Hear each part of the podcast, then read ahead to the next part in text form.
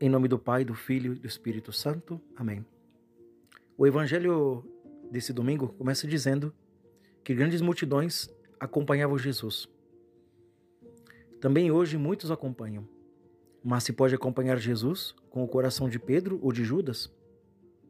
Se pode acompanhar Jesus para querer receber algum benefício dele? De fato, nosso Senhor estava subindo para Jerusalém Talvez muitos pensassem que ele seria coroado rei e com isso receberia algum benefício. Nosso Senhor, portanto, esclarece as condições para segui-lo. Desapegar-se. Desapegar-se do pai, da mãe, dos irmãos e até mesmo da própria vida. Parecem palavras duras, palavras inquietantes, palavras que dão medo.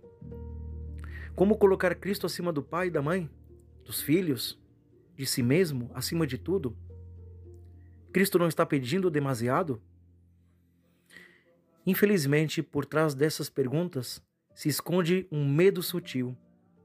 O medo de que Deus se transforme em concorrente dos nossos afetos.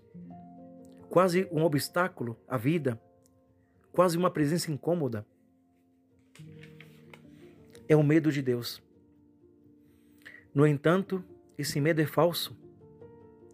Cristo pede para amá-lo mais que aos pais e a tudo demais, porque somente amando a Deus é possível amar verdadeiramente ao pai, à mãe, ao esposo, à esposa, aos filhos e à vida.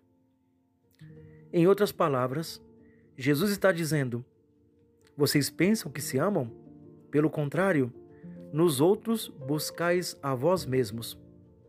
Por isso, como é fácil iludir-se sobre o amor.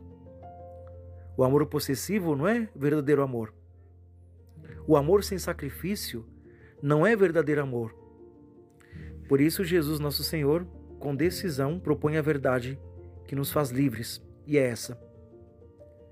Só Deus pode ensinar-nos a amar. Só colocando Deus acima de tudo, podemos amar verdadeiramente. Madre Teresa de Calcutá, Santa Teresa de Calcutá, confirma essa análise quando ela diz: Deus me ensinou a amar. Aprendi com ele e somente com ele. E é verdade. O que significa colocar Cristo em primeiro lugar?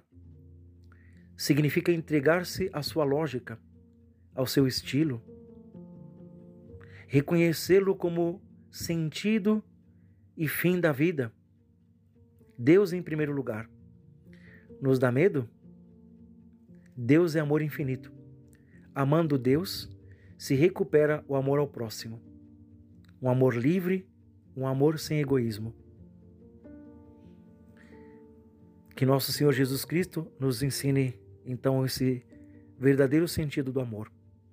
Seja louvado nosso Senhor Jesus Cristo, para sempre seja louvado.